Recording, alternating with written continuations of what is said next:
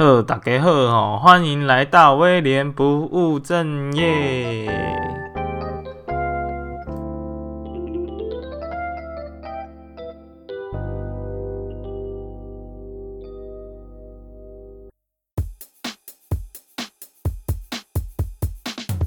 嗨，你你觉得你是一个不务正业的人吗？我不是。为什么？我就很务正业。我就很务正业哦。好吧，这答案让我有点失望，没关系。这一集是百叶豆腐系列节目的第二集。那我们要介绍的行业呢，是空姐。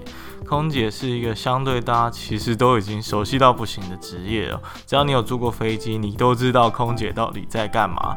可是你其实不知道，这个光鲜外丽的外表之下，其实背后隐藏的一些很心酸的心路历程。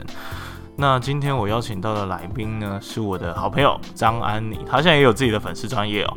然后呢，她已经是已经从空姐这个行业离职了。那我们就来听听看，空姐到底在忙些什么吧。OK，Hi，Annie。Hi。你好。Hi。呃，今今天邀请你来，就是我们认识其实一年多。哦，到一年了。有有一年，很久了，够久了。所以呃，想要聊聊你的工作。然后其实我我今天找你聊两件工作，因为你其实应该算是不务正业的人，所以。可以不要擅自定义我，好，你继续说。所以你有做过空姐，也有做过人资，嗯，然后包括之前，其实，在跟之前还有其他的工作，那我们就不讲，嗯、我们谈这两个，嗯，我最想谈的。那这一段会先以空姐为主，嗯、你跟大家先介绍一下自己。我是 Annie，大家可以叫我张安妮，因为发现世界上实在太多的 Annie。呃，我是在二零一二年的年初的时候，应该说二零一一年的圣诞节的时候，收到这个阿联酋空服员的这个 job offer，然后我是在就是隔一年的年初，就是拿到这张单程机票到杜拜去，就是成为阿联酋的空服员，然后只做了就是短暂的一年半的时间，我就决定要离开了。大概是这样，好快，好快。那你当初为什么会加入这个工作？就是因为你前一份好像也是在做完全不一样的事情。对，呃，之所以会想加入的原因是我其实，在大学去当交换学生的时候，还有在英国念硕士的时候。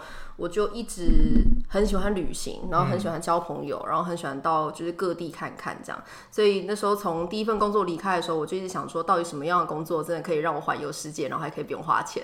然后就突然想到，就我那时候也没有想太多啦。但就是有一天在找工作的时候，一直在看伊林斯的时候，就看到有阿联酋空服员的 job offer 呃那个 open day 突然出现在我的 Facebook 广告里面。嗯，我就点下去，点下去之后就发现，嗯，open day 的时间，然后好像自己可以去哦，然后我就去了。就是一个蛮 free 的过程，嗯，是完全是就是天时地利人和，一种缘分的感觉，一种缘分。那你觉得当初你想象的空姐是怎么样子的一个状态？当初，然后比如说你想要环游世界嘛，对，那这一份这个这个想象是不是现在你现在回想起来的确有达到？它确实是可以让我环游世界，没有错，嗯、呃。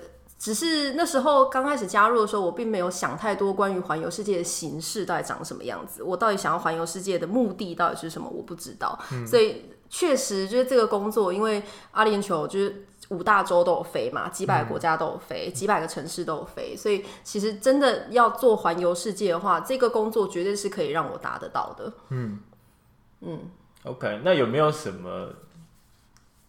印象是跟你原本想象的完全不同的，跟环游世界有关系的。对，因为一般其实啊、呃，就我这个旁观者来说，嗯、对空姐这个职业的想象就是大家都觉得它很 fancy 嘛，嗯、然后它有很多光鲜亮丽的地方，嗯、尤其在阿联酋，嗯，讲出来是一个几乎是人人称羡的工作了，嗯，甚至是一个产业了。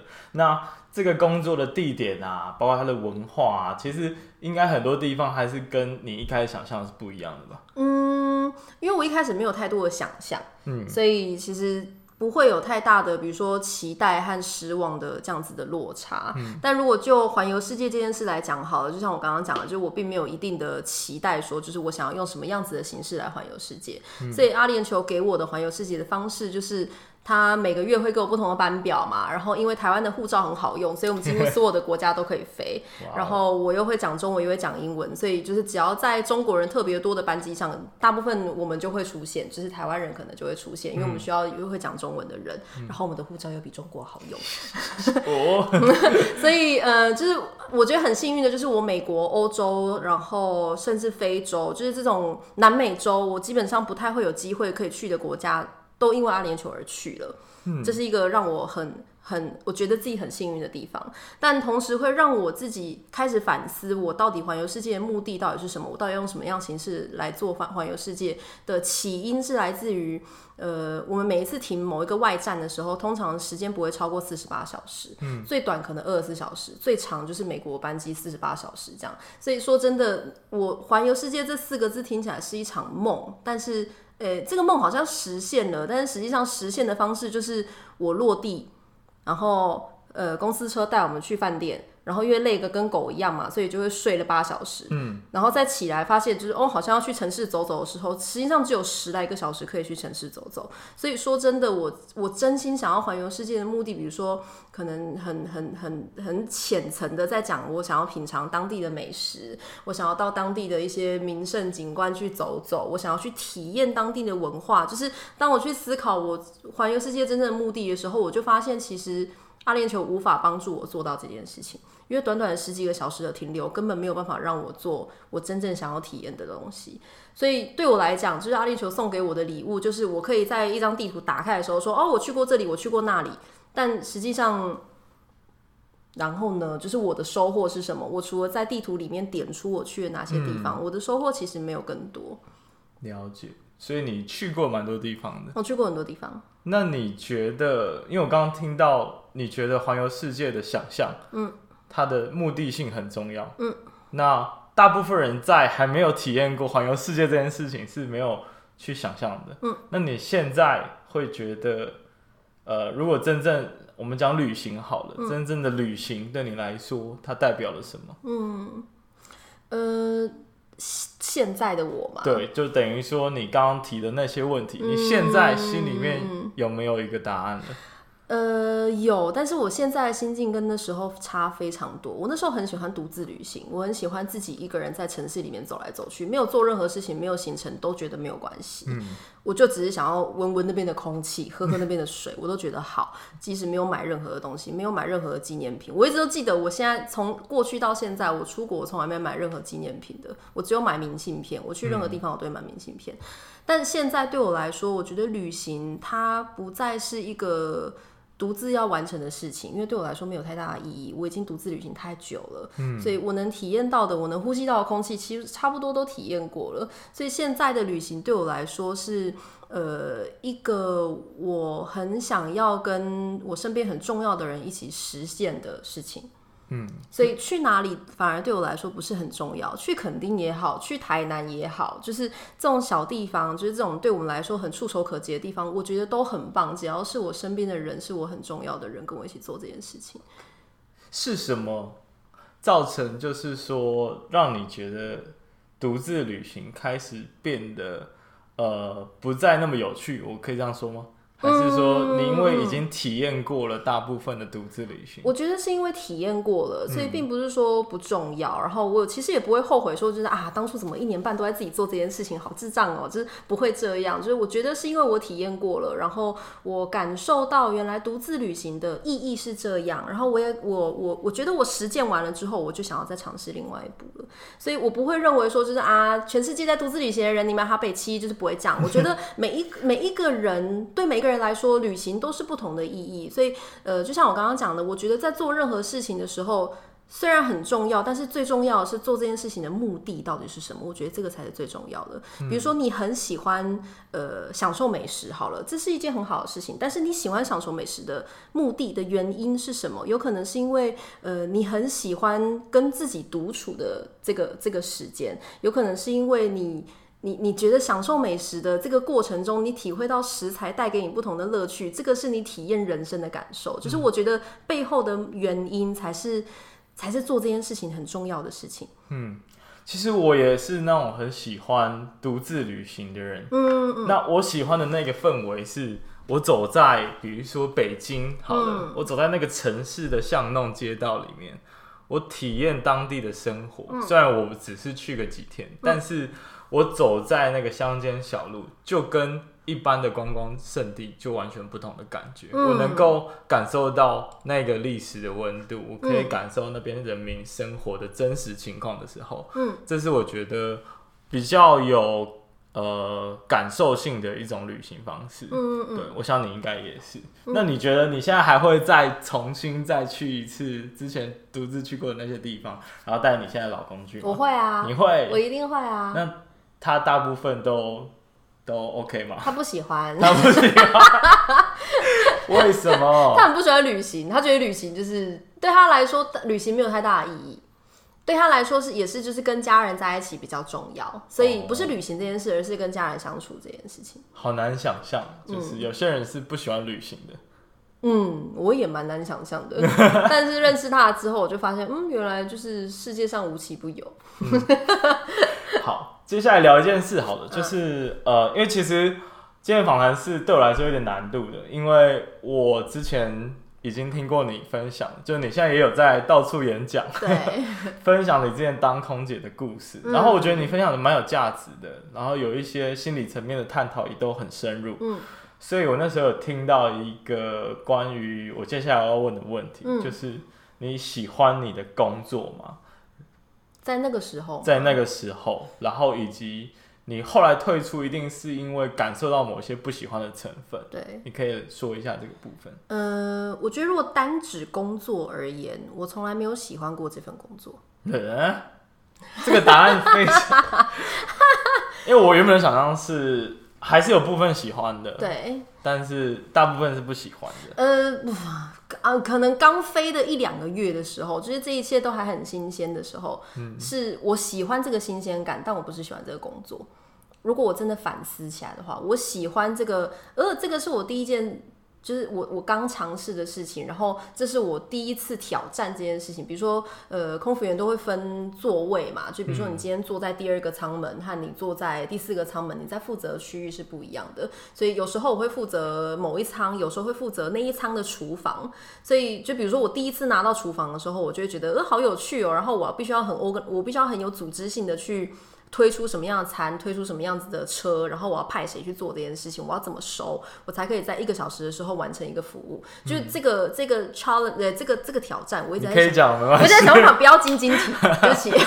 你可以晶晶我，我 welcome 晶晶，OK。就是对于这个挑战，我我一直我觉得完达成这个挑战对我来说是一个，就是哼，我是我我我可以很好的去管理一个厨房这样。但说真的，我要。我喜欢管理厨房这件事吗？嗯，好像还好。我喜欢服务某一个仓吗？嗯，好像也还好。我喜欢推餐车吗？嗯，好像也还好。所以我就说，论工作内容来说，我从来没有喜欢过这个工作内容。我喜欢的是这个工作带给我的福利，还有可以去就是闯荡天下的这个这个后续的的附加价值。嗯嗯嗯嗯，大概懂你的意思。嗯、那不喜欢的点呢？不喜欢的点是，对我来讲，我觉得一份工作它应该是要是活的。它如果应该是要被人完成的事情，它应该是就可以跟人的思绪是有连接的。意思就是，它是需要透过人的大脑才能想出来的行动。这我觉得这个才是符合有有一个人去完成的工作。但是空服员这件事情对我来说，SOP 非常的强烈。我只要一打破 SOP 是不被允许的，是很严重的。对，是有可能会被记警告。记记警告之后，你就你可能会延后你升舱等的那个时间。OK，那以你这么叛逆的个性，嗯啊、你有没有被记警告过？我快要被记警告，但是没有。但我曾经发生过两件事情，曾经快被快让我被记警告。有一次是我印象很深刻，就是那一次我在飞机上遇到一组台湾的客人，就是我那时候在飞的时候，阿联酋还没有飞台北，所以遇到台湾的客人非常的少，因为没有飞台湾嘛，所以基本上都是遇到中国的，然后。所以那一次我遇到一组台湾客人在经济舱的时候，我很兴奋，因为那时候我在我在服务餐点，然后是他们认出我说，就是你是台湾人嘛，然后我就哦，就发现他们也是台湾人的时候，我就我就很开心，我想要再给他们很多不同的服务，让他们觉得自己很特别嘛，所以我就去了呃经济舱的后面，我去拿了两杯鸡尾酒，想要就调鸡尾酒，想要给他们喝。然后，呃，就是其实鸡尾酒它调的方式也是有 SOP，它要怎么样被端出去也是有 SOP 的。但是那个时候，因为我想要让他们 feel special，所以呃，我就是放了一个那个小小的小小装饰品在那个杯缘杯子里面，嗯，就是想要让他们觉得就是啊，我被我被 serve differently 这样。但是当我拿着那两杯出去的时候，呃，座舱长有看到，然后我那个舱等的那个那个那个 manager 也有看到。结果回到厨房的时候，我的那个舱等的 manager 就跟我说：“你，你在你违反了 SOP，你不可以这么做。经济舱的酒就是没有那个装饰品，只有商务舱的酒才有。你这么做的话，你有可能会让其他经济舱的人看到，都会说我也想要那个那那那种酒，怎么办？”我可以理解他的 concern，但是他却因为这样子，他说就是因为你违反了这个 service 的 SOP，所以我需要记一个就是一个 mark 在你的档案里面，然后那个 mark 就有可能让我在，比如说我一年可以升商务舱了，但是因为那个 mark 我有可能要一年半两年才可以升商务舱，所以我很不开心，我就觉得我我在做的事情我不是我不是在做坏事诶，就是我在服务客人，然后我们也是在讲说服务客人至上是阿联酋的什么样子的精神。我就觉得很被冒犯啊，尤其是我又可以很明确知道，因为他们是台湾的客人，然后对我来说，我是台湾的组员，我很少遇到台湾客人，我想要这么做。经过了很多的解释和争执之后，这个 manager 他还是不愿意接受。然后后来是因为座舱长来，然后我们三个人在厨房讨论了很久，呃，最后我也退出那个那个讨论，我就让他们两个自己去进行讨论。之后座舱长才私底下跟我讲说，你以后不要再做这件事情，但这次我会帮你压下来。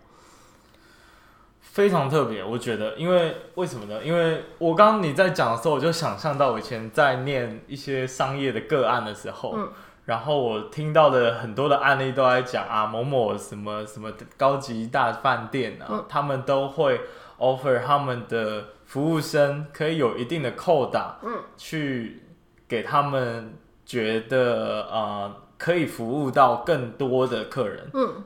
比如说他今天下雨，他可以送伞给他，嗯，他可以。那你刚刚说的这个鸡尾酒，其实其实对我来说只是放一个边缘的东西，对啊，一个装饰品。但为什么不行？我就觉得很难理解。这其实对我跟就我刚刚想的那个个案是有一点落差的。嗯，那这种情况普遍发生在阿联酋嘛？然后你有跟你的其他的 member 讨论过？嗯，我想一下哦，我没有跟别人讨论过。不，他不，他就不是，他对我来说不是讨论啦，就是那时候我在 complain，所以 complain 完之后，大家就说，哦，好了，算了啦，你之后就不要再做这件事情了，就这样。所以其实我没有遇过，就是有其他人有发生过差不多的案例，但我自己也有发生过，比如说我第一组遇到台湾客人，他们是来杜拜度蜜月，所以我那时候很坚持，因为我那时候在飞 A 三八零，A 三八零有两层楼嘛，然后呃，阿联酋的 A 三八零最出名的就是我们在机尾的地方有一个 Sky Bar，这样就是商务舱还有头等舱的客人才可以用的，但是我遇到那组客人，他们度蜜月在做经济舱，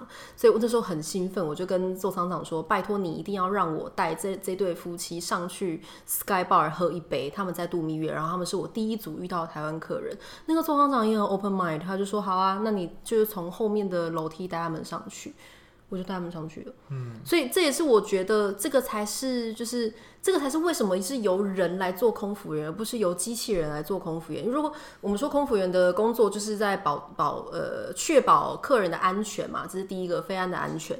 第二个是就是 serve customer 这样。如果这两件事情一定要由人来做的话，我认为它就是要有温度的啊。那有温度就是我们就要靠脑力来做出来的啊。所以。第一件事情发生的时候，就是我可以带客人上二楼这件事，让我让我一直印象都很深刻，就是因为这样，就我觉得我是有价值的，我是为什么是由我这个人来做这个工作，而不是由机器来做。但后来发生这个就是即将要被记警告的这件事情了之后，我我说真的，我就从那次之后，我就有一点，也不是有一点，我就彻底对于服务客人这件事情已经心寒了。嗯，怎么说？我觉得就没有被 appreciate 啊。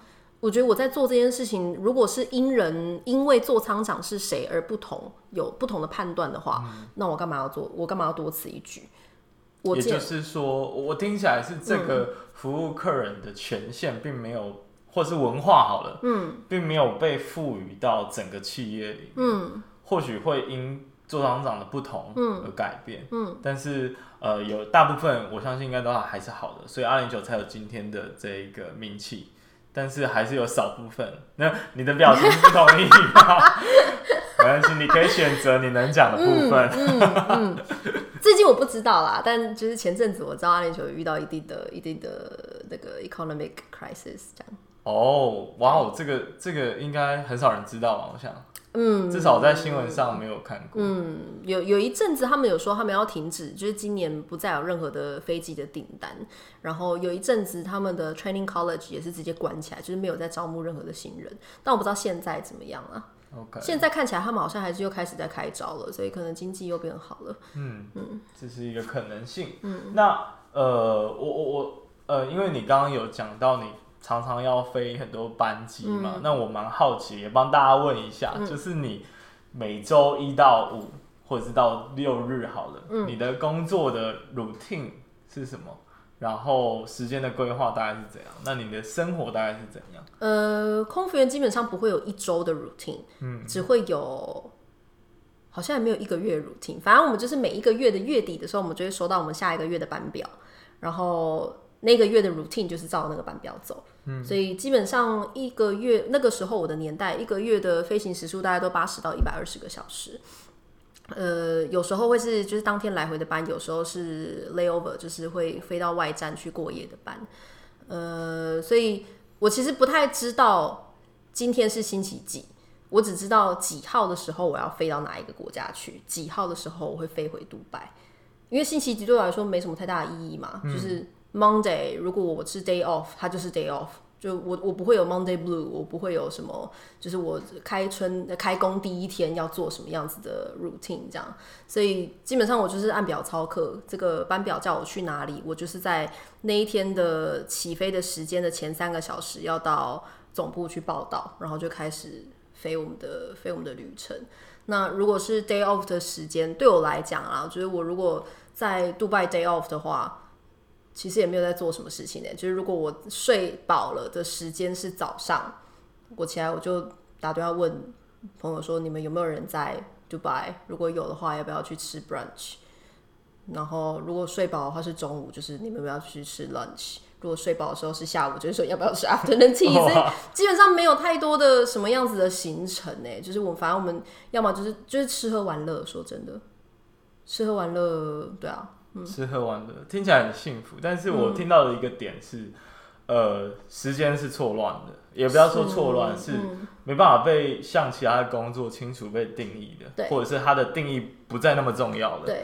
那另外一个点是空间也是，嗯、就是今天我可能待在杜拜，嗯、我今天待在上海，嗯、我今天待在欧洲的某一个国家，但这个东西对你来说会有什么样的心理？层面上的影响，或者物质层面上的影响吗？嗯，我当时候的我，我觉得还好的原因，是因为那时候我的归属感对我来说不是很重要。嗯，呃，所以我一直要 belong to somewhere，或是 belong to somewhere，就是对，就是我我我需要被归属在哪一个地方，那个归属感对我来说，当时并不是这么重要的，可以就是它会影响到我的生活。所以那时候杜拜为家这件事，我觉得也还 OK。就反正我在杜拜确实有一个很好的房间，然后那个房间又是在有点像是台北新一区的地方，就是、嗯、所以对我来讲，我觉得在哪里上班，然后这样子不稳定的时间还有空间，对我来说是我是很能接受的。呃，欸、然后你刚刚第二个问题是什么？第二个问题就是呃，那那我们不要管那个问题好了。哦、oh,，sorry，就是 呃，因为毕竟你刚刚说的是之前嘛，对，那那现在呢？你觉得为什么那个归属感出来，是因为结婚吗？还是说因为别的东西呢？我我觉得对我来讲，因为我的人生，我是一个很简单的人，就是我没有办法同时要很多东西，我只能在某一个时期要一个东西，然后那个东西如果没有在那个时候实现，我会很痛苦。所以在当时，我想要的就是环游世界嘛，就是旅行。这个对我来说最重要。对呃，家人啊，说这说难听点，家人啊，朋友啊，呃，情人啊，呃，就是什么什么人生的成就啊，那些对我来说都不是太重要，在那个时期，所以也是因为在飞了一年半之后，我渐渐发现我的人生的那个 priority，就是首要的那个 priority 开始转变了，就是旅行对我来说不再那么重要了，反而是接下来我的人生目标，然后我的成就，然后我呃，我开始思考五十岁的时候我会在做什么，就是当我幻想到未来的画面的时候。和现在的现况的相比的那个差距的时候，我就发现，嗯，我好像开始要思考我的下一步是什么了。所以对我来讲，现在的我来说，旅行不再重要了。原因是因为我过去已经经历过旅行是我的 priority，然后现在对我来说最重要就是，呃，我的家庭，就是我接下来我要组成我自己的家庭的这个这个雏形，它要怎么样被塑造出来，这个东西对我来说才是最重要的。了解。它会有尽头吗？因为我会这么做，嗯、我会这么问，是因为听起来旅行在你当初是一个非做不可的事情。嗯、那它有一定的尽头，等你在做某一件目标达到这个这个任务之后，嗯、你觉得结束了，OK 了，我可以去完成下一个目标。嗯、现在你的目标是家庭，嗯、那你觉得这个目标是有尽头了吗？我觉得一定也会有尽头。我认为，因为我是一个很善变的人，对，我能够想象，对，所以我才会想。但是其实对很多人来说，家庭的目标，这个这个这个 target 有尽头是一件可怕的事情。怎么说？怎么说？毕竟你你必须要陪伴你的家人 forever 吧。啊！但我的我的镜头不是说就是好、啊，差不多了，我们要鸟兽散了，不是这样子，而是就是当这个家庭已经达到自己的平衡点，它已经是一个可以自己运行的生态圈的时候，越讲越奇怪，是不是？对，就有点怪。我觉得这个这个就是你知道会变成。那个什么鱼菜共生的时候，就是当大家都已经有自主能力去经营自己的人生的时候，我觉得这个家庭对我来说，它就是完成了，完整了，完整了。我大概懂你的意思，嗯、就是比如你的小孩都长大了，他们也有自己好的生活，对，等等，那你就会觉得，哎、欸，这个使命已经到达了，对你可以再去寻找你当时可能发现的另外一个 target。嗯，我觉得这这还蛮有趣的过生活的方式，但是。嗯目前为止，你的人生应该都是这样过的。你说一直变来变去吗？就是对啊，就回到其实我刚刚还蛮想要问的，就是你你凭什么说你不务正业？什么意思啊？没有啊，因为呃，对我来说不务正业就是你没办法 focus 一个东西很久很久，啊、但是你是属于那一种呃。Always 在尝鲜，因为你刚刚有提到新鲜感，嗯、然后你也提到了你完成了一个事情，你就会想完成另外一个下一个事情。嗯，那这件事情跟不务正业是听起来是很 match 的，但是你却说，而且你很肯定的说，你不是一个不务正业的人。就是我想听中间的差异点，或者是你的想法是什么？嗯、对我来讲，正业这件事情就是我重视的事情，就是正业。我我觉得“不务正业”这四个字很有趣，因为当比如说像是像你好了，你可能你 原本的工作是工程师嘛，no，就是是没关系。好，假设是工程师好了，然后当你在做这个 podcast 的时候，别、嗯、人会说你怎么这么不务正业？你的工作应该是工程师，但是对你来说重要的可能是这个 podcast 啊。工程师对你来说只是要让你可以赚钱吃饭的工具而已，但是你的正业在 podcast。所以我觉得这个就是我的我的我认为我一直在务我的正业，但是可能其他就是世界除了我以外的人都会觉得我在不务正业，因为我应该要把我的重心放在别人认为我应该要放的地方。那在那个时候，别人认为你的重心应该要放在什么地方？在那个时候哦。啊，呃，可能是就是好好当空姐啊，然后不要这边乱 po 文啊什么的，我不知道啊。但因为我不是很在乎别人的感，就是别人的 别人的想法，应该这样讲。就别人的期望对我来说，我觉得嗯，it's good to know，但是就是纯粹 it's just good to know。其实我刚刚想到一件事情，就很符合我们前一段在讲的。嗯，其实呃，这也是别人一个咨商师跟我讲的，嗯、就是呃。往往我们在追求，我们想要定义我们的专业，我们的兴趣是什么？但其实我们有兴趣的不一定是那个兴趣本身，嗯，而是它背后所提供的那个价值。没错。比如说录这个 podcast 好了，我就是想要分享我的东西，嗯，但是今天或许 Podcast 是一个形式。那我之前 Podcast，我之前不做 Podcast 的时候，我可能是写文章啊，嗯，我可能是拍照分享，或者是我口头分享啊。嗯，对。但是这件事情今天从用另外一个形式去包装的时候，它突然变成我的兴趣。嗯，但是其实我们都在追求一个共同的我们理想的价值。嗯，那我想工作的定义应该也是这样。没错啊，对啊。或许你也一直在追寻同一个价值，嗯，只是那个价值用不同的形式出现在空姐，出现在你现在的 HR，对，出现在你现在家庭的目标里面。对对对对，确实是这样。OK。所以如果讲回不务正业，我们真的有不务正业吗？没有啊，我们一直的人生使命都是相同的。对，我们的人生使命都是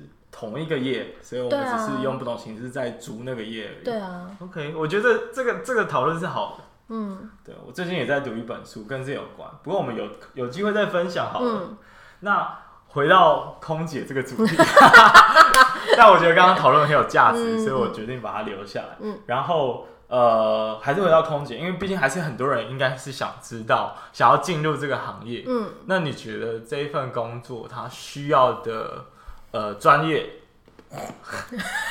对不起，或者是能力，嗯、或者是啊心态好了，嗯、心态上有什么需要先准备好？嗯，呃，比较方便进入，或者是你进入之后你不至于那么讨厌。嗯，你可以先提前确保你想做的确。能在空姐里面实现。嗯嗯嗯嗯，我我觉得不管在进入任何一份工作，要做的准备都是要先探讨好自己为什么想要做这个工作，那个目的是很重要的。所以当这个目的对你来说够强烈，去足以打破那一切带来的不快乐的时候，我觉得就足够了。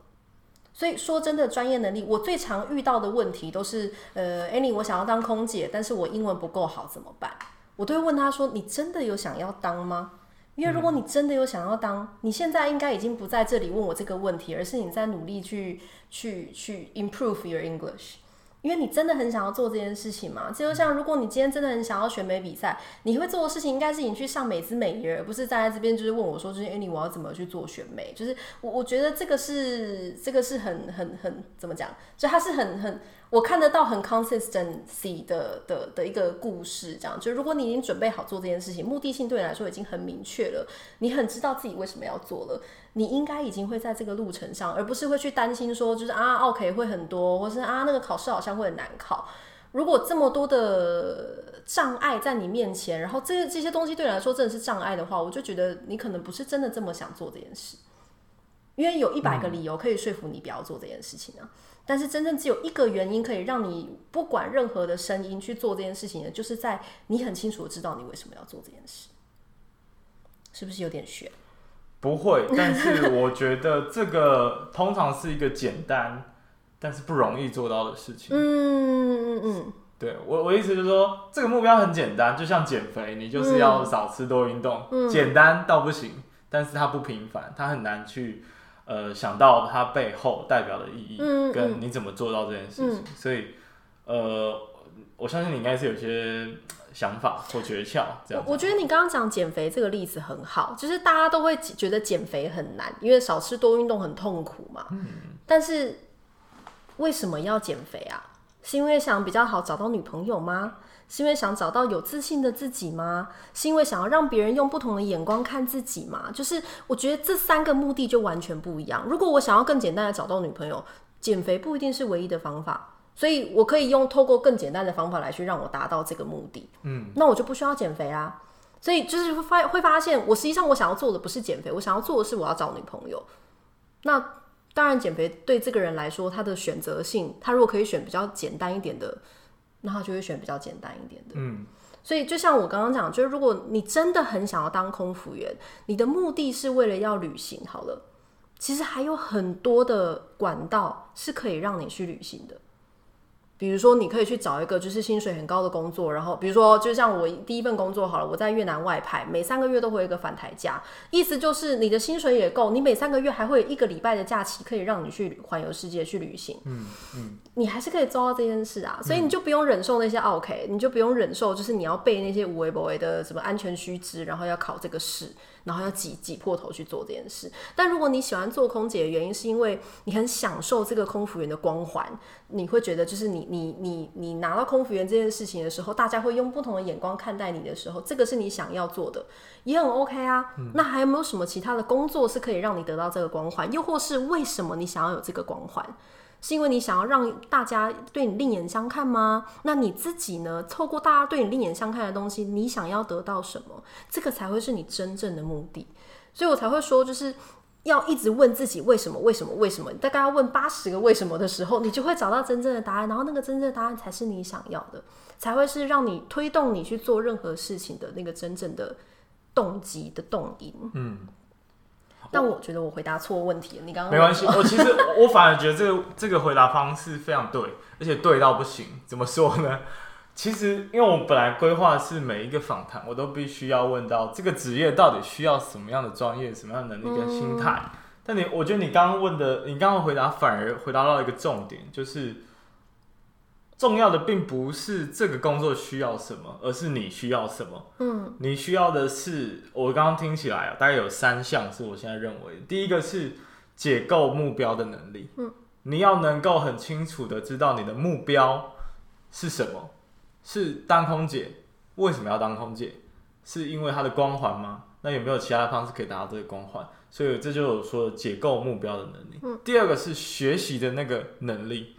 你知道，比如说你刚刚举英文的例子好了，你知道你的英文是达到这个目标必须要完成的，或者必须要具备的条件，那你就要去找方式去学啊。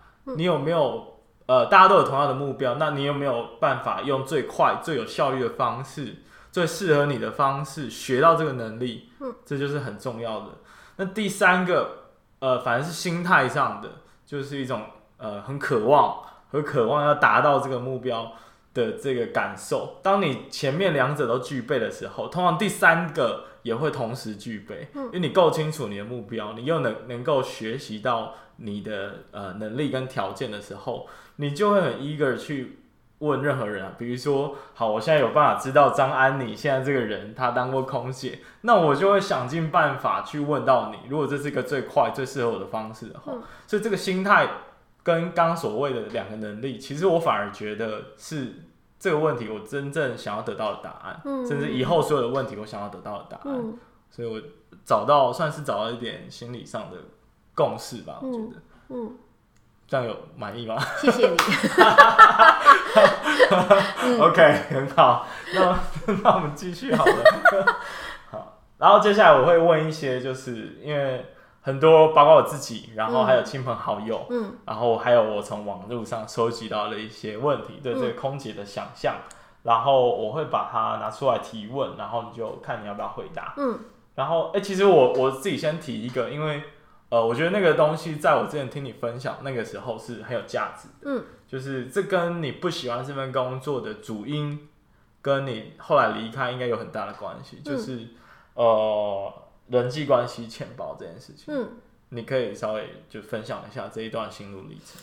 呃，我觉得这个首先我会先反思啦，就是、嗯、呃，之所以我会我我一开始去阿联酋想要当空姐，有一个部分的原因也是因为我很喜欢交朋友嘛，我很喜欢跟世界各地的人就是成为朋友，然后去透过这样子的朋友关系去了解不同的文化。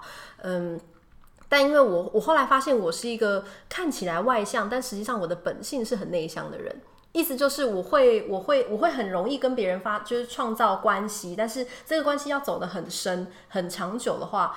会对我来说会需要一段时间，我没有办法马上就是把我的冰山底层的东西掏出来给这个人看，嗯、所以对我来讲就是需要时间还有空间来慢慢培育的情感，在阿联酋或者在杜拜这个世界要培育出来，我觉得很困难的原因是因为第一个很多人都是外地人，百分之八十的杜拜人都是外地人，都是就是从不同国家来到杜拜工作的人，所以有点像是 Las Vegas 一样，What happens in Dubai stays in Dubai。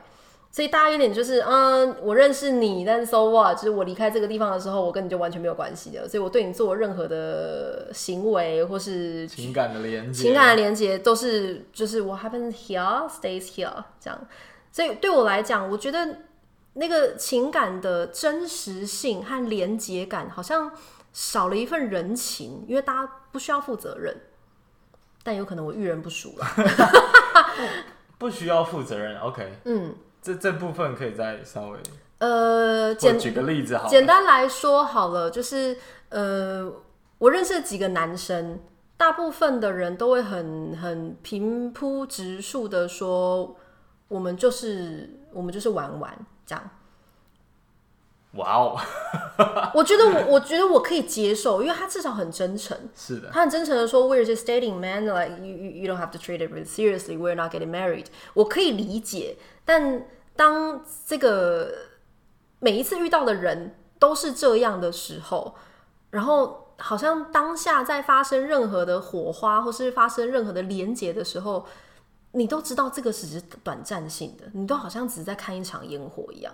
然后你看完这个烟火，你知道一百八十秒之后结束了之后，这个就会烟消云散的时候，对我来讲，我觉得这个是对我来说是一个 trigger，让我发现了我要的不是这个。我可以理解你们为什么只是 for fun，但是这不是我要的。所以我不是说这个不好，而是就是这个让我发觉了我想要的是细水长流的情感，而不是。当下的这个昙花一现，我现在想到的是，反而去反思到我们现在的科技进步，反而让这件事情越来越容易，而且越来越适合发生在以后的这个 moment。嗯，呃，比如说我，因为我很喜欢看那种黑黑镜这种科技的剧。嗯嗯嗯它是一个欧洲的剧，然后他就会讲说以后的科技会对人类造成什么负面或正面或反思的影响等等。那我觉得你刚刚讲的反而有点像是一种呃沉浸式的 VR 游戏，以后的 dating 就是进去一个游戏，然后 let's for fun，然后结束之后回去就自己继续跟自己的小孩、自己的老婆玩耍，就是会不会是一个这样的状态？那呃。有没有可能越以后越来越多这样，反而成为一个新形态的一种常态？嗯嗯嗯，这反而是蛮违反你现在呃所厌恶的事情。嗯嗯嗯，我我觉得我还是要再重申一次，这个这个事情我没有觉得不好。嗯，对于当时候的我，有一阵子我是觉得这样子的情感是很轻松的，而且我还可以透过这样子的情感去体验不同的男女文化，就是我必须这样说. 就是 It's just dating, man. Like we're just having fun. 所以。其实没有什么不好，嗯，然后尤其是我们又很真诚的彼此公开说我们只是 having fun 的时候，我真的没有觉得这个哪里不好，纯粹是跟我当时候就是即将离开杜拜的时候的价值观不符合而已。所以，呃，我觉得就是这个在这个其实我也想了很久，就是在台湾大部分的男女情感之间不会存在着 dating。大部分你手牵下去就是好，我们是男女朋友了，我们要画押了，你以后就要对我一对一哦，就是这个是在亚洲文化很常发生的事情。但我其实是很认可，在西方文化很常讲的说，我们必须要经过一阵子的 dating 啊，甚至呃，可能我们我们的举止会有点像台湾男女朋友一样，我们会牵牵手，我们会亲亲嘴，然后我们会拥抱，呃，这一些我觉得它很像是，我常会跟我朋友开玩笑说，这个很像在试车。试车，你 在买一台车之前你总要试车才会知道你要不要买这台车吧？虽然我已经听你讲过了，子清就是发出了一个字，对，但我还是暂时没办法太接受。但我已经可以到，就是说尊重每个人都有这样不同的想法跟文化的差异。嗯，嗯，所以如果今天我真的遇到这样的情况，或许我也可以试试看。但是目前我还是。呃，存在想象的空间。嗯，OK，呃，我们聊一下好了。有些人，蛮多人想要问，就是杜拜，嗯，那边的生活是怎么样？嗯、然后有什么样有趣的，跟台湾发生不一样的事情，或者是因为文化差异所造成的一些趣事？嗯，我觉得杜拜最让我不是惊吓、惊艳的地方，好了，就是它的 Ramadan，它的斋戒月。大概在每一年的七月的时候，都会有一个月的斋戒斋戒月的时间，因为迪拜是穆穆斯林国家嘛，那穆斯林都会每一年都会有一个月的时间，是他们必须要在日出之前可以进食，然后一直要到日落之后才可以再进食的一个斋戒的时间，因为他们要净身，他们认为透过这样子的斋戒的方式是可以让他的身体净化，然后可以更呃更更更离他们的阿拉可以更近的一个方式。方式，所以在那个月的时间，所有的餐厅都必须要挂黑布挂起来，他们不可以让人们走过去的时候就看到食物。所以呃，就是你会走在 Dubai Mall 的时候，你想象哦全世界最大的 shopping mall，然后一堆的店全部都用黑布盖起来，但他们不是没有营业，他们是因为它是餐厅，它不能让你看到食物。OK，所以你还是可以就把黑布拿起来，然后走我可以进去吗？你还是可以走进去那个餐厅。Oh. 然后你还是可以在里面进食，只是就是你会在一个黑布里面进食，这样。那蛮不一样的，蛮不一样的。然后有时候一些就是连锁店，他们都会推出斋戒餐，就是在在晚上六点之后，你会买到一组就是很很划算的一个套餐。我那时候一直印象很深刻，就是我几乎斋戒月的时候，我都会去 Burger King，因为 Burger King 的斋戒餐都很大份，然后很便宜，这样。那它的斋戒的形式也是可以吃肉吗？他可以吃肉，是可以吃肉。只是穆斯林本来就不能吃猪肉，所以你猪肉本来就有点难找。但是其他的肉啊，就是你只要是日落之后，你你的进食的方式是一样的。一样的。嗯、那斋戒的餐好了，就是跟一般的餐有什么差别啊？没差别，它就是量比较大，没有啦。因为餐厅会知道你饿很久了嘛，你从早上六点饿到现在，啊、所以他会出一份就是很 combo，然后让你夹个霸这样。我懂了，我懂了，是因为你整天都不能吃，所以他才会出出一个套餐，对，然后让你在晚上一次吃很多。对。好，接下来我想问的问题是，呃，欸、因为有些人提到外战，外战的体验，嗯。啊，其实我不知道外站是什么意思哎。哦，外站就是你飞到那个国家的时候去 stay stay overnight。哦，就就很简单，就是不是你杜拜的站，就是其他国家的站就叫外站。对。然后有些人问说，在外站真的可以到处玩吗？哦，可以啊。哎、欸，要看国家啦。比如说呢？Sorry。等下，我比较想知道是哪些国家不能到处玩。比如说，我去那个国家叫什么？乌干达吧？是乌干达吗？Lagos，Lagos，拉狗斯吧？拉狗斯有这个听起来很脏。乌干达吧，我有点忘记了。反正就是非洲的某一个国家，然后那里的贫富悬殊非常的大，然后治安很差，嗯、所以我印象很深刻。就是我们在好像不是乌干达，我真忘记了，非洲某一个国家，就是我们一下飞机的时候是有军队，不知道是警察军队，反正是有配枪的。官方这的的的，的政府的官员配枪哦，两个人不是压着我们，是陪伴我们 上我们的 crew bus，就是要送我们去呃饭店。然后印象很深刻，就是前面那个拿枪的人带着我们上巴士了之后，他他后来他就站在巴士的后门，然后压着我们，不是压着我们。最后压尾的那个 那个人，他最后就站在巴士的地的前门，这样。所以这台巴士在行进的时候，你就看到两个配枪，而且配那种就是大枪的两个人，两个壮汉，然后站在我们的就 crew bus 的门，这样。因为过去曾经有发生过，就是他们在 crew bus 到 hotel 的路上，有真的有当地的居民来抢这个。来抢劫这个这个这个巴士，这样。Wow, 所以这些人是政府的军队。对，我不知道他是军队还是警察，我有点忘记了。然后后来到了饭店的时候，我们也被严重的警告说不要出饭店，只要你出饭店发生任何意外，公司都不负责任，因为都已经跟你讲好不要出了。听起来非常恐怖，非常恐怖啊，非常恐怖，非常恐怖。所以那那一天我就是一整天都待在饭店，我完全不敢出去。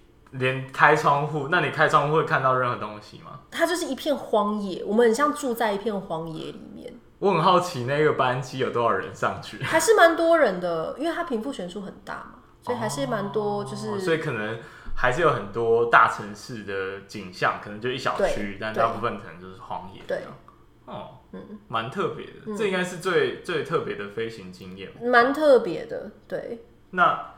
还有人问说，在外站，其实这个问题我不太懂。嗯，在外站真的可以敲房门吗？这到底是在暗示什么？你可以跟我解释一下吗？然后再回答这个问题。敲房门的意思就是 What happened there stays there 吧？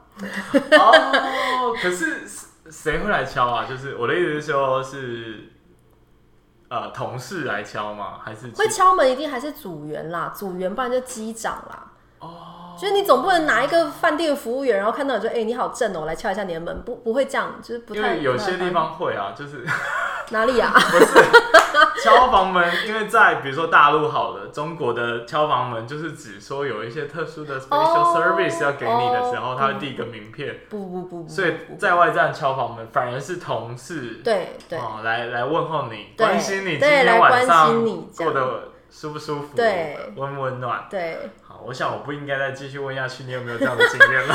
我可以分享一个啦，我觉得自己蛮，我自己觉得蛮扯的，就是呃那一次我我也忘记去哪里了，反正我们也是一群 crew 就去出去玩这样，然后玩回来的时候，有一个男的组员就是一直问我说，他想要看一下我的房间，因为他想知道我的房间跟他房间长得一不一样。问我的问号大概有八百个，想说到底一样或不一样，对你来说意义是什么？我那时候天线还没有打开，我没有意识到这件事。然后他就一直，但是他一直私底下就是凑到了耳朵说，就是拜托啊，等下让我去看一下你的房间，就是我想知道，就是我的房间是不是跟你一样大？这样讲了第二次、第三次我都不回应的时候，我就发现不太对哦，就是你真心只是想看我房间吗？我大可以拍照给你看啊。然后后来就就不了了之，因为我就一直我就一直说没有啦，我等一下要睡觉，你不要来什么的。就后来就没有发生任何事。哦，但是这个应该是蛮迟钝的吧？哎、欸，对，就那时候我还傻傻的、啊，就我没有意识到，我就想说，哦，天下都是好人，但殊不知，殊不知啊，他也只是呃，他可能也只是想看一下房间到底不一样大嘛，搞不好不一样大，对啊，他可以写个报告，对啊，就哎、欸，为什么 A 女比我大这样？那你觉得好？其他的问题就是啊、呃，在阿联酋，呃，但你可能没有待，可能没有待过其他的航空公司，嗯、但你觉得跟其他国内或国外的航空公司有什么差别吗？呃，因为我身边还是有蛮多其他航空公司的朋友的，然后我觉得让我最欣慰的差别是在阿联酋，因为我们是就是都是来自不同国家的组员，所以我们没有任何的学长姐制。我们遇到不管是谁，哪一个学姐，哪一个座舱长，我们都可以直呼他的名讳，William 就叫 William，然后 Sophie 就叫 Sophie 这样。但是我知道有蛮多的亚洲航空公司，你遇到谁谁谁都要说 William 哥或是 Sophie 姐的。哎呦，然后甚至就是有听说过。如果你是最菜的组员，你你你要最后一个进食，就是你要先问好大家要吃什么了之后，你才可以选最后一个餐来吃。但阿联酋就是你做完服务之后，哎、欸、，I'm I'm hungry 啊，觉得 你就可以直接去吃了这样。然后甚至有听过有一个航空公司是，如果你是最菜的，你到外站的时候，你必须要 organize 出去玩的事情，然后你要打电话给每一个学长姐说，就是嗯，我等一下要去哪里，就是我们等一下要去哪里，你要不要跟我们去？这样，这个是我听过最扯的。大阿联酋就是你想去就不去，现在想去就去，不想去就不要去，这样。所以听起来就有点违背刚刚讲的那个座舱长的事情，就因为这个弹性是很高的嘛，嗯、对不对？但是反而在服务的时候，呃，对，应该服务的时候还是会有那个位阶啦，就是这个 hierarchy 还是在，嗯、只是你不用因为他是座舱长，所以你每天都要叫他 Hello Mr. Purser，不用这样，你可以叫他的名字。这是跟一般的公司外商也是一样啊，他是你的主管，他还是你的主管，但是你可以叫他的名字，这样。OK，嗯嗯。OK，下一个问题是要问，就是呃，这个问题我也觉得蛮怪的，就是对外真的没有老人吗？嗯、呃，还是有啦。但是当地的老人，但就像我讲，因为那边百分之八十的人口都是外来人口，所以只有百分之二十的人是当地人。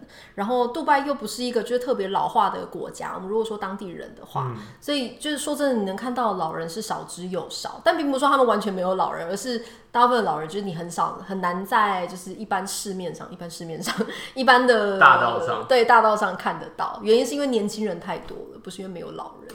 但是大部分应该还是都是世界各国人吧？大部分都还是世界各国。本地人应该还算是蛮少的。本地人超少，必须说。那当地有什么？你看到他们，比如说真正的居民住居住在那边，他们是靠什么过活？靠政府。嗯，他们当地的薪水都非常高，然后政府给的福利也都很好，所以其实在地人的薪资水平啊、经济状况其实都很好。所以基本上都是公务员的形式嘛，对不对？嗯嗯嗯，但具体来说，其实我不太，我不太。可能因为他们挖石油很多，所以公务员薪水也很高。呃，杜拜其实没有石油，只有阿布达比才有石油。然后杜拜的杜拜本身，就是杜拜这个酋长国本身的经济状况其实是有点困难的，所以有一点困难。对，所以像之前就是我们刚刚讲那个杜拜塔，杜拜 Tower，它其实已经不叫杜拜塔，它叫哈里发塔。它叫 Burj Khalifa，然后这个 Khalifa 就是阿布达比的酋长的名字，就是因为杜拜塔它盖到一半的时候，呃，杜拜就就是钱都花完了，破产了，所以最后杜拜这个酋长就是请阿布达比的酋长赞助他们继续画，继续盖这个塔，所以最后才会变成 Burj Khalifa。所以其实杜拜已经没有任何的，没有什么经济来源，因为他们没有石油，石油都在阿布达比。了解。他们大部分还是靠就是外贸经济啊，贸易经济这样。所以当地的老人确实是比较少的。嗯嗯，比较难看到啊。我接下来想问一个我自己想问的问题啊，因为很多的大学生好了，嗯，毕业之后第一份工作都是当空姐，嗯，那你但是大部分的人都会在呃五年后或者三年后就离开那个工作，嗯，所以你觉得这个现象怎么说？这是你你看好的嘛？就是说，如果你重新再审视这样子的方式，你觉得这个途径这个路径是对的吗？嗯，或者你比较建议怎么做？我认为哦，就是如果是以，如果是以他其实没有想要以空姐来当永生的职业的人，第一份工作选择空姐的话，他需要思考的事情是，那他第二份工作要做什么？嗯，这是一个，嗯，因为通常在当空服员的的的的过程中，对我来讲，我觉得蛮难去探索我接下来的职业的可能的。因为我我会尝试的东西不多嘛，我基本上就是服务业，只是是福利比较好的服务业。那如果我要跳脱服务业，我接下来要进入什么样子的产业的时候，那个想象空间是蛮小的。所以对于就是大学新鲜人，然后认为空服员对他来说是昙花一现这样子的旅游的经验的话，我会建议第一份工作尽量还是先找比较不一样的工作来试试看。然后第二份工作再投入到空服员，所以接下来你第三份工作真正在找你永生的职业的时候，第一个你也会比较有想法，比较有方向；第二个你也就是这个空服员的这个经历对你来说才会是加分。嗯，怎么说呢？呃，空服员这个东西哦，说真的，你在一零四上面写履历的时候蛮难写的。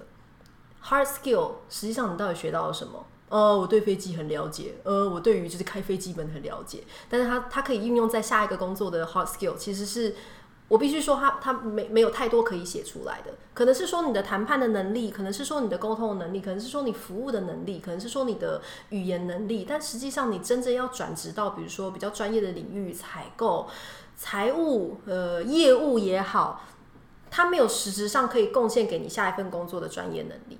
但是你的 soft skill 有很多，你会知道怎么样跟各国的的客人互动，你知道怎么样很快跟人家做连接，基本上带给你的加分都是 soft skill。所以如果你的你的永生的职业是很需要 hard skill 来支撑的话，空服员这个蛮难帮助你加分的。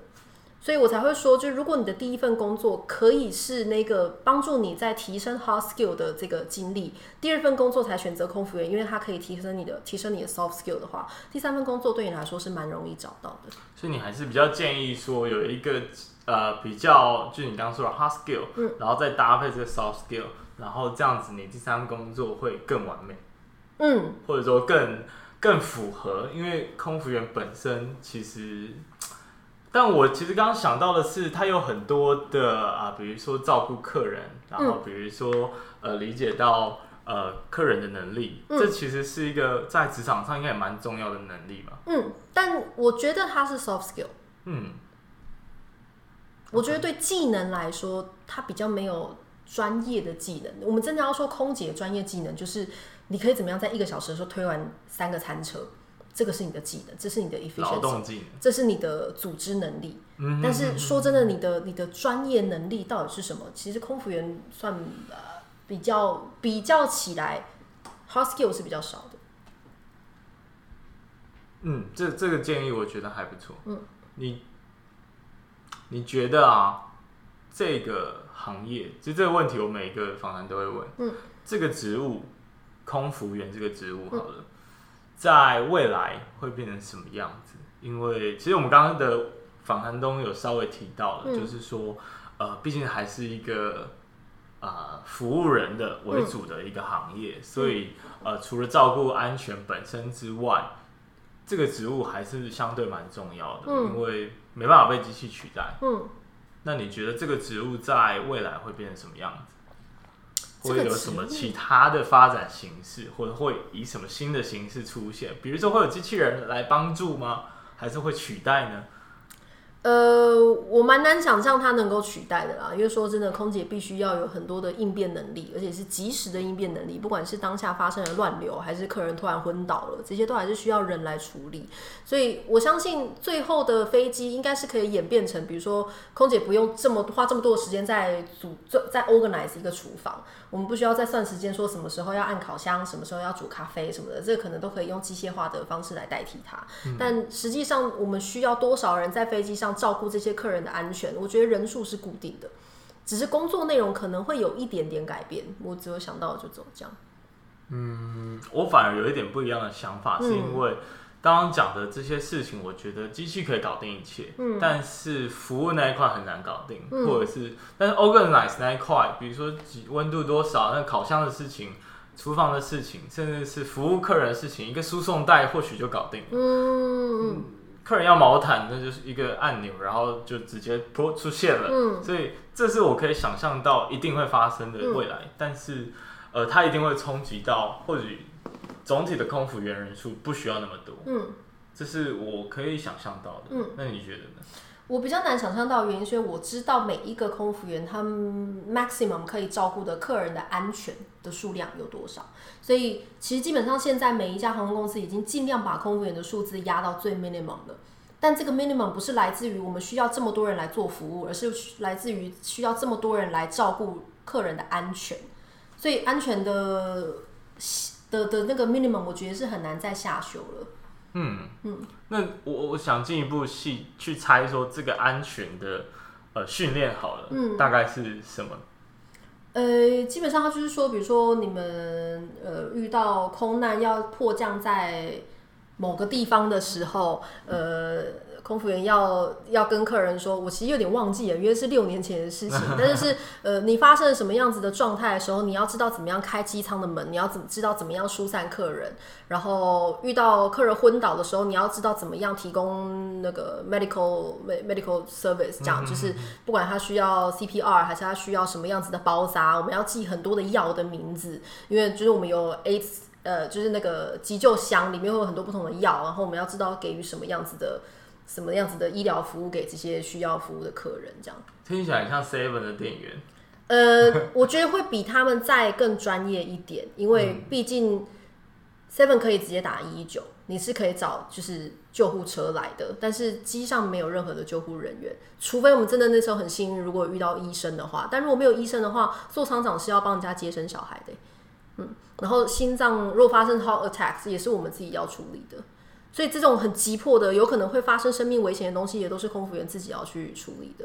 所以我认为这个是完全没有办法靠机器人来来来来去来取代。对，所以其实还算是一个蛮全能，而且必须要训练很多呃原本没有办法想象到的一个技能，嗯，蛮特别的。嗯，那呃其实也差不多了，所以最后我们来讲一下，就是说。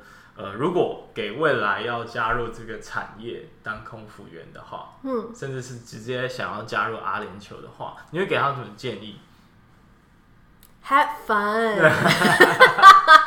这个是我唯一的建议，就是 have fun。你一定会遇到很多鸟事，但是 you don't care，have fun。你在那边的一年半两年，都会是你人生一个一辈子的最难忘的回忆。我喜欢这个态度，也喜欢这个节目。好，谢谢你，谢谢你。那我们今天就这一段就到这。好哟，拜拜，拜拜。